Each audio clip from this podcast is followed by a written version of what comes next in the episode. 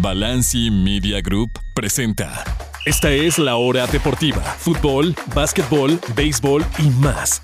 Mucho más. Esta es la hora deportiva con Juan Pablo Sabines.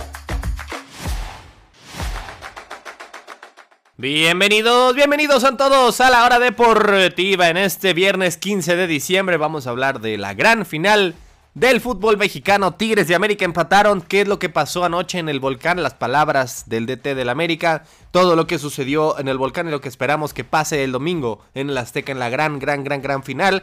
Hablaremos de Chivas y de Pumas. Sí, ¿por qué? Porque se han quedado sin DT. Lo bueno y lo malo de estos movimientos en, en estos dos equipos grandes. Hablaremos como cada viernes de las cinco favoritas de la NFL, la semana 15 y también las imperdibles. ¿Cuáles son los eventos deportivos que no se pueden perder este fin de semana. Yo soy Juan Pablo Sabines, acompáñenos aquí a través de Radio Chapultepec 560 AM en la Ciudad de México y sus alrededores y también a través de Exa 98.5 FM en Tuxtla Gutiérrez, Chiapas. Les recuerdo que pueden escuchar toda la programación completa y gratuita y en cualquier parte del mundo a través de radiochapultepec.mx o en exatuxtla.com. Así de fácil, exatuxtla.com, Radio Chapultepec .mx. Y nosotros también estamos en su plataforma de podcast favorita, llámese Spotify o Apple Podcast o la que sea, busquen simplemente la hora deportiva, subimos ahí los programas completos para, por si no nos digan a escuchar, los lunes, miércoles y viernes a las 6 de la tarde por esta emisora, pues bueno, pueden hacerlo también en cualquier momento de su día en su plataforma de podcast favorita. Damos inicio de una vez con lo que pasó anoche. América y Tigres empatan a uno en el volcán en un partido un poco cerrado, ríspido, polémico y que el marcador creo que al final refleja más o menos lo que pasó en el encuentro. Algunos dirían, bueno, merecía ganar el América. No creo que haya hecho lo suficiente necesariamente para ganar, pero creo que es un gran resultado en general para las Águilas sacar un empate del volcán y tener que resolverlo en el Azteca, con tu gente, con 85 mil personas. Creo que lo que es, las sensaciones del partido es que América deja vivir a Tigres. El partido fue totalmente de momentos. Empieza los primeros, diría yo, 10, 15 minutos a lo mucho Tigres empezó a tener un poco más de iniciativa y de ahí el resto del primer tiempo fue totalmente casi totalmente dominio americanista, fue quien entraba más al área, fue quien tenía más la pelota, sus jugadores ofensivos, el caso de Quiñones, el caso de Diego Valdés y Sendejas principalmente, y fue quien me parece dio mejores sensaciones en la primera parte. En el segundo tiempo siguió con ello, llega el penal, un penal que sí es tonto de Vigo, no quería patear a Quiñones, pero lo patea. Desafortunadamente, así es la regla. Creo que es un penal muy, muy claro. Lo patea muy bien Henry Martín, que aparece. Algunos dicen es que no aparece en momentos importantes. Bueno, es que a veces simplemente no le llegan los balones. Creo que tuvo un buen partido Henry Martín e hizo lo que exactamente tenía que hacer, que es anotar un penal en la gran final en el volcán, nada más y nada menos. Pero ahí cambia totalmente el partido. Ahí es cuando Tigres es que empieza a irse al frente. El América los deja vivir. Claro, va al contragolpe y es peligroso todavía ahí. Pero Tigres se encuentra con un tiro de esquina y con eso llega el empate de Ociel Herrera. Un empate que sí, insisto, el América dejó un poco vivir a Tigres. Pero no me parece que haya salido mal del volcán. Salir con un empate es lo mejor porque Tigres evidentemente el plan de ellos era salir con un triunfo y se quedaron muy lejos de ello. Realmente fue América ligeramente mejor, no tanto como para llevarse un triunfo y creo que es quien se lleva las mejores sensaciones del partido de ida. Eso sí, lo que le pesa al América es la mala marcación en tiros de esquina y no solo me refiero al gol. Si se fijan, básicamente en todos los tiros de esquina los jugadores de Tigres ganan la pelota la pésima marcación en tiros de esquina es lo que le podría terminar pesando la América a la final. Ya le terminó pesando ese empate de Ociel y en general todos los tiros de esquina, creo que sin excepción, los Tigres los terminaron ganando. Esa fue la diferencia anoche. Pero también por otro lado los atacantes águilas, en especial Diego Valdés y Sendejas, me parece que se ven un poco imprecisos. Cuando tenían la pelota no saben exactamente qué hacer, intentando tirar de fuera y, y sus pelotas quedaban bloqueadas. Eh, creo que Tigres defendió lo suficientemente bien y Nahuel paró las que tenía que parar como para eh, realmente contrarrestar ese poderosísimo ataque americanista que fue el mejor del torneo y ha sido uno de los mejores de los últimos años. Y eh, creo que se vieron imprecisos anoche, sobre todo el caso de Cabecita Rodríguez que entró en la segunda parte y está totalmente borrado, nos olvidamos de él. Es un jugador que ya fue campeón de goleo, que ya fue campeón con dos equipos distintos y está ahí en la banca de, del América. ¿Qué es lo que pasa cuando entra? Está totalmente desencajado. Antes podía tirarte fuera del área. Cuando estaba en Santos en Cruz Azul te tiraba fuera del área y te metía gol. Ayer vi una jugada en la que En vez de eso, intenta como pasarla, le sale mal el pase, luego se encara y se enchila un poquito y se enfrenta con Córdoba, si no recuerdo mal. Es decir, se pasó más tiempo peleando la pelota o peleando literalmente con sus adversarios, adversarios que realmente teniendo jugadas de posible gol. Así que creo que Cabecita está muy desencajado y lo que le ha pesado a este Jardine que tener que sacrificar a alguien y puso a Cendejas y a Quiñones y a Diego Valdés y a Henry Martín y al que sacrificó tuvo que ser a Cabecita y la verdad es que lo vemos falto de ritmo por lo menos los minutos que estuvo, que estuvo ayer.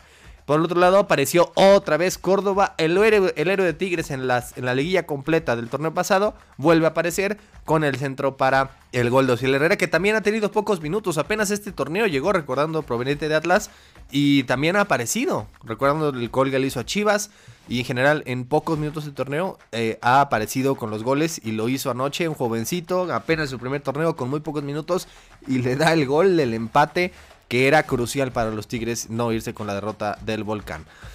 Pero ahora la cuestión es que Tigres lleva ya 10 seguidos sin ganar el América. Los primeros 8 fueron victorias americanistas. Los siguientes 2 de este torneo han sido ambos en el Volcán, ambos empates. Ahora va a tener que romper esa racha de 10, pues nada más y nada menos que en el Estadio Azteca, lo cual está complicado, bastante complicado. O bien, pues llevar la, la final a los penales nuevamente, así como pasó en el 2016.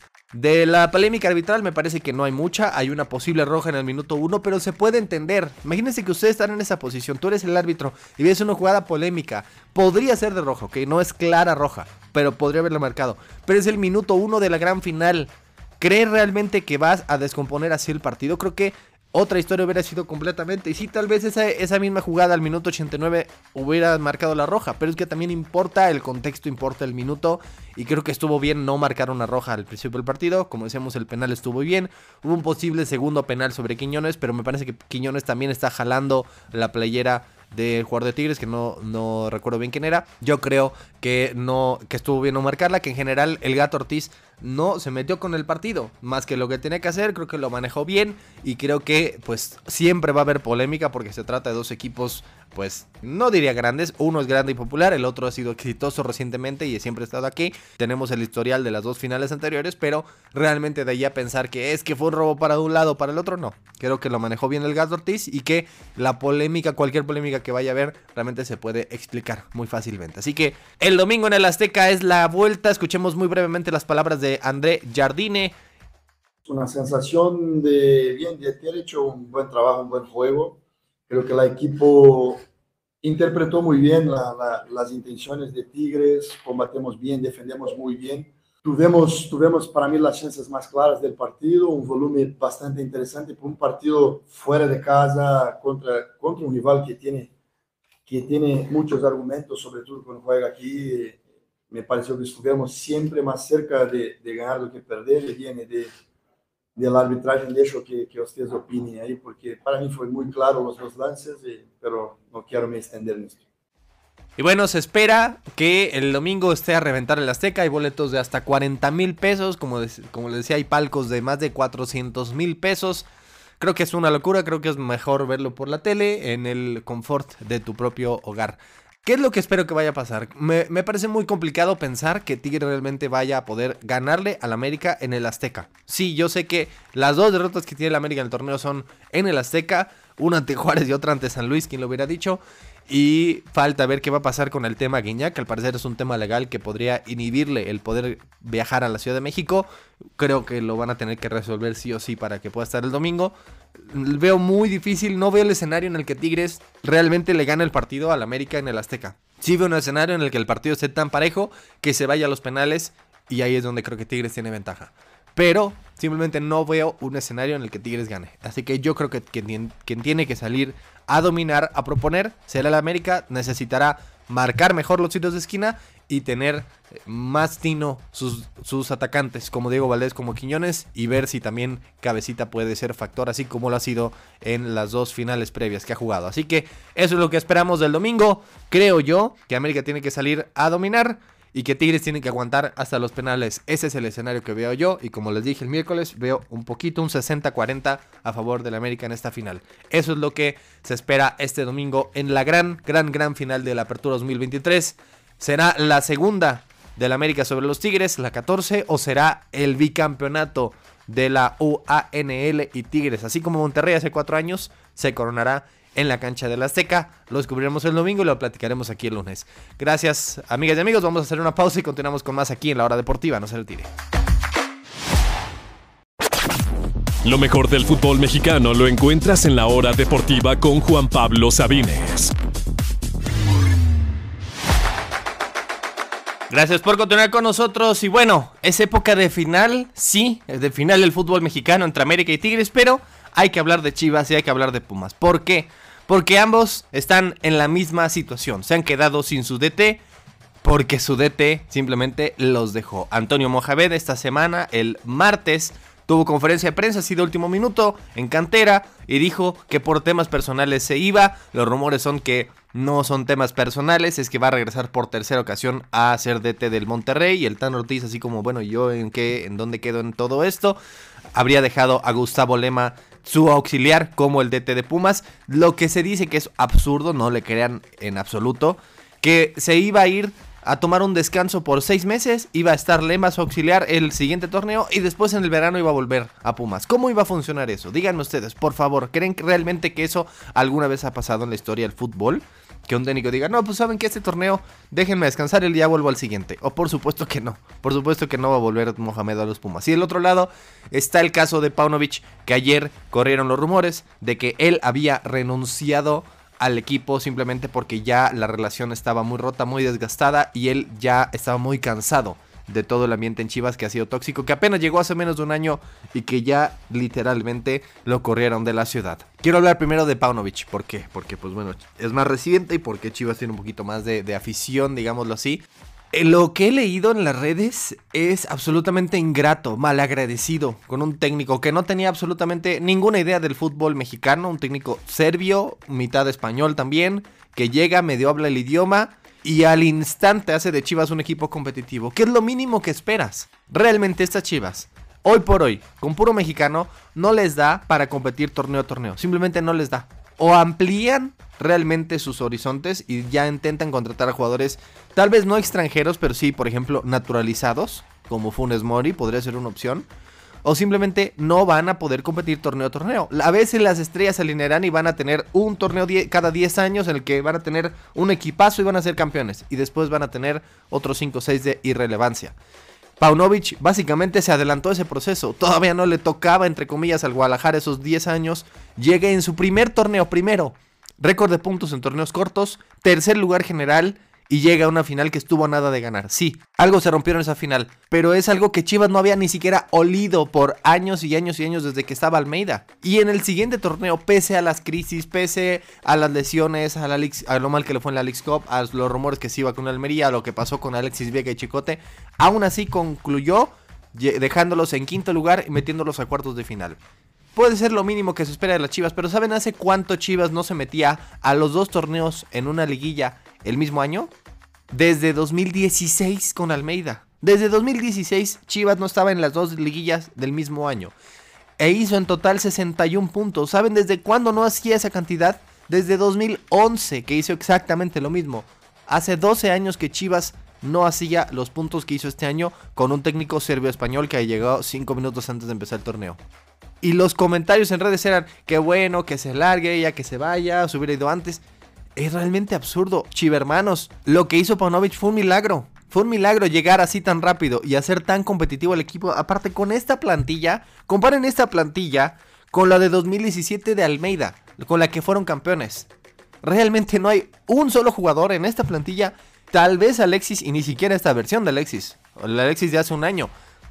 Nada más él podría ser titular en aquel equipo. Era mucho, pero mucho mejor el Chivas 2017, el de Almeida, el del bicampeonato, digo, Liga Copa, que este chiverío, que este rebaño que lo metió en su primer torneo, eh, tercer lugar, récord de puntos y gran final.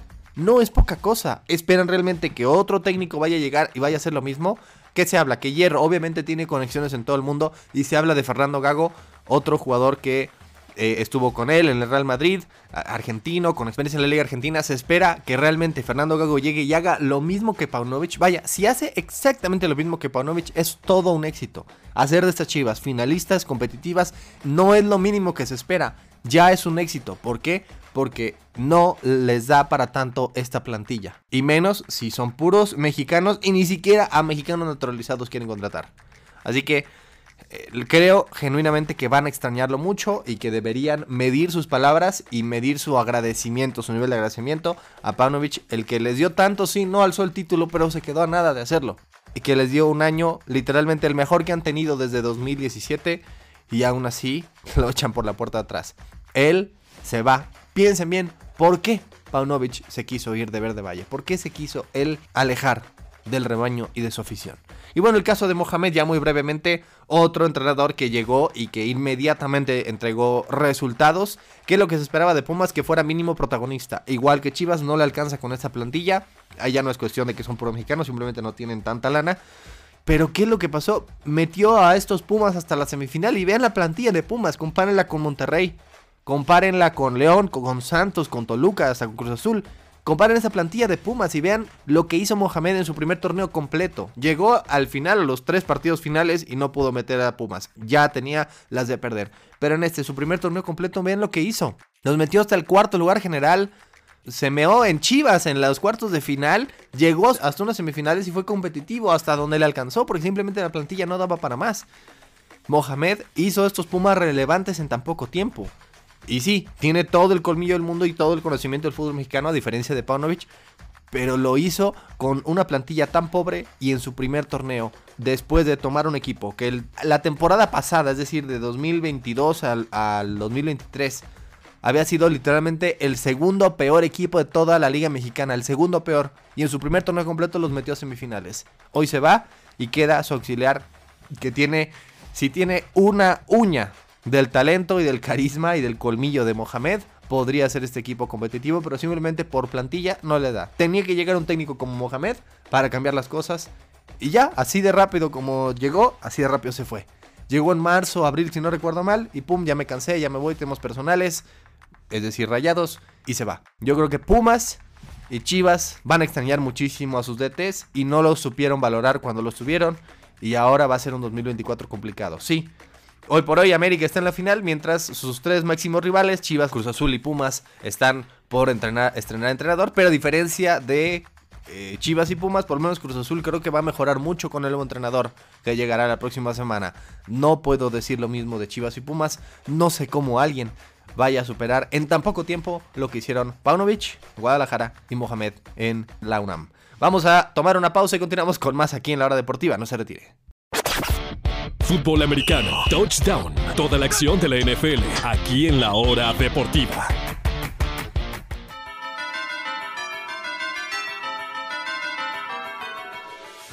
Gracias por continuar con nosotros aquí en este viernes ya de la hora deportiva. Y bueno, hablemos como cada viernes de la NFL. Las cinco favoritas de la semana 15 comenzó anoche con una paliza brutal de 63 puntos a 21 y esos 21 son una mentira porque ya fueron en tiempo basura. Los Raiders aplastaron sin piedad a los cargadores de Los Ángeles. Ok, no estaba Justin Herbert y Keenan Allen y por eso es que recibieron 63 puntos. Es, es absolutamente ridículo lo que, está, lo que está pasando con la franquicia de los Chargers que tiene literalmente la defensa más cara de toda la liga y han permitido 63 puntos de un equipo que cuatro días antes en ese mismo estadio anotó cero. 0 puntos de los Raiders ante los vikingos, 42 puntos solo en la primera mitad entre los Raiders y los Chargers, 42 y 0. Una paliza total, no se explica cuando no está, no está tu mariscal. Miren lo que ha pasado con otros equipos como los Gigantes o los Bengalíes o los Browns. Ganan partidos, son competitivos aún sin su mariscal titular. ¿Cuál es la excusa de estos Chargers? Específicamente, ¿cuál es la excusa para permitir 63 puntos de Aiden O'Connell? Yo había dicho desde inicios de año que Brandon Staley se tenía que haber ido. He dicho todo el año que se tiene que ir y no sé por qué sigue siendo coach de los Chargers hasta el último reporte. Pero bueno, ahora sí, pasemos a las 5 favoritas. Al momento tenemos marca de 34 buenas, 31 malas, es decir, todavía marca positiva.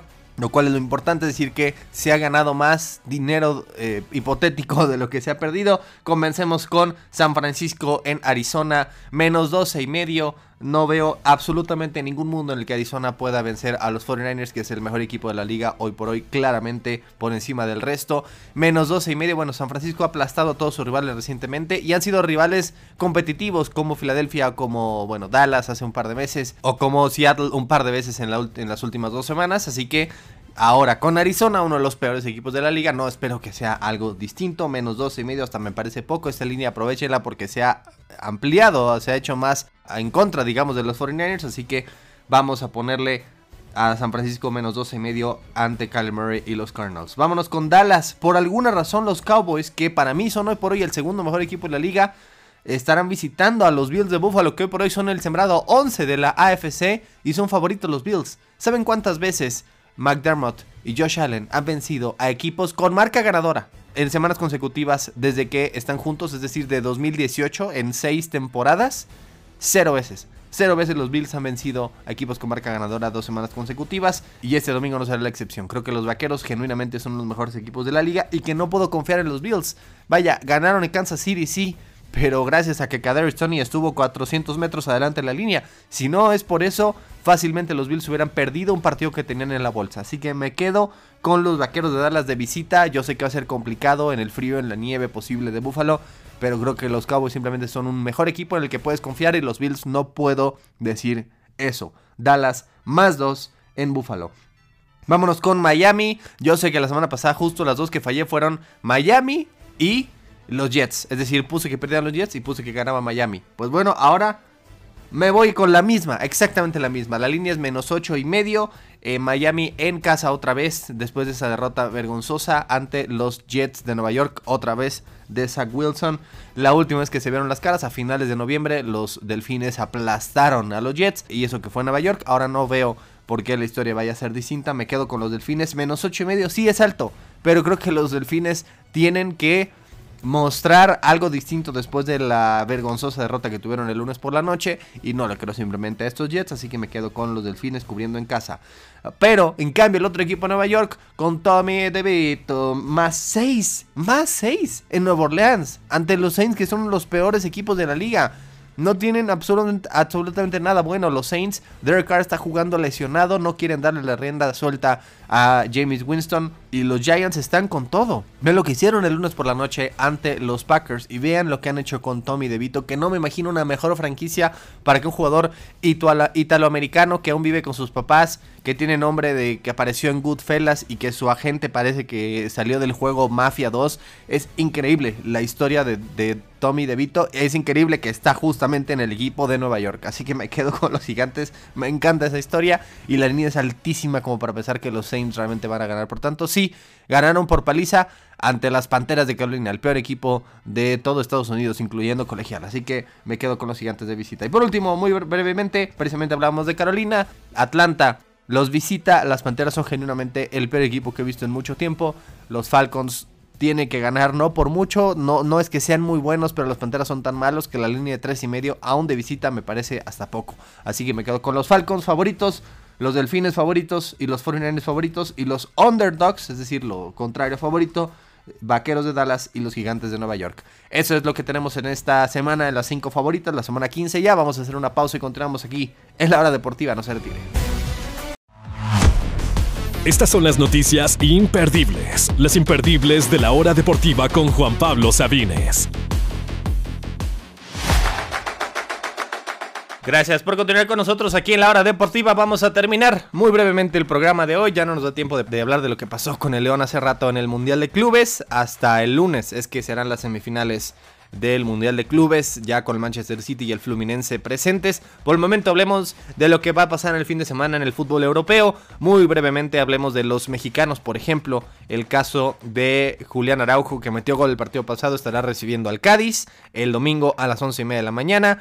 Estamos hablando también de duelo de mexicanos, el Almería de César Montes ante el Mallorca de Javier Aguirre. Ninguno de los dos está teniendo su mejor temporada en absoluto. Domingo 7 de la mañana. Valencia ante Barcelona mañana a las 2. Real Madrid ante Villarreal el domingo a las 2. Y el super líder Girona el lunes a las 2 ante el Alavés para seguir con esa racha. Creo que todo el mundo, salvo los recalcitrantes madridistas y barcelonistas, quieren que el Girona sea campeón este año en la Liga Española. Vámonos brevemente a la Liga Italiana. Hace rato jugó Genoa y Johan Vázquez ante la Juventus, mientras que Ochoa obviamente todavía no ha regresado con la Salernitana que estará jugando hasta el lunes. En la Premier League, Raúl Jiménez que está teniendo su mejor momento en yo diría unos cuatro años fácilmente, ya tiene goles en partidos consecutivos, estará visitando al Newcastle mañana a las 9 de la mañana en acción de la Liga Premier inglesa y también el caso de Edson Álvarez que anotó y asistió ayer con el West Ham, estará jugando este fin de semana ante el Wolverhampton el domingo a las 8 de la mañana. El mejor partido, el clásico del fútbol inglés, el domingo 10 y media AM en Anfield, Liverpool contra el Manchester United. Uno que fue exitoso en Europa League, otro que fue un fracaso total en la Champions. El Liverpool es super líder, mientras que el United ya subió a la sexta posición, pero todavía fuera de puestos de Champions. Partidazo el domingo 10 y media de la mañana. Y por último, en Holanda, los mexicanos, el AZ contra el PSV Eindhoven de Chucky Lozano. Partido crucial porque es realmente de los pocos equipos que le puede hacer cosquillas al PSV que tiene marca perfecta de 15 victorias en 15 partidos. Mientras ese partido será el domingo a la 1 de la, tarde. Mientras que el Feyenoord y Sandy Jiménez visitan el Heracles el domingo también, pero a las 7 y media de la mañana. Y por último, para los que les gustan las trompadas, es UFC Night 296. El británico veterano Leon Edwards contra el americano más veterano todavía, 35 años, Colby Covington. El evento principal desde donde más, desde Las Vegas. Será la tarjeta principal a las 9 de la noche. Habrá unas 15 peleas aproximadamente, pero la mera mera estelar será a las 9 entre Edwards y Covington, UFC 296. Y con eso nos despedimos, amigas y amigos. Gracias de verdad por escucharnos. Les recuerdo que estamos de regreso el lunes para hablar de la gran final del fútbol mexicano y todo lo relevante, todo lo que haya pasado el fin de semana en el mundo del deporte. Gracias de verdad a todas y a todos por escucharnos. Que tengan un gran, gran fin de semana. Ya empiezan ahora sí las posadas. Disfrútenla. Nos lo tenemos bien merecido. Sus fiestas de la chamba, sus fiestas familiares, todo eso disfrútenlo, verdaderamente disfrútenlo, pásenla bien y cuídense por supuesto. Estamos de regreso el lunes. Yo soy Juan Pablo Sabines, gracias por escucharnos, esto fue La Hora Deportiva. Toda la información del deporte nacional e internacional la escuchaste aquí en La Hora Deportiva con Juan Pablo Sabines. Esta es una producción original de Balanci Media Group.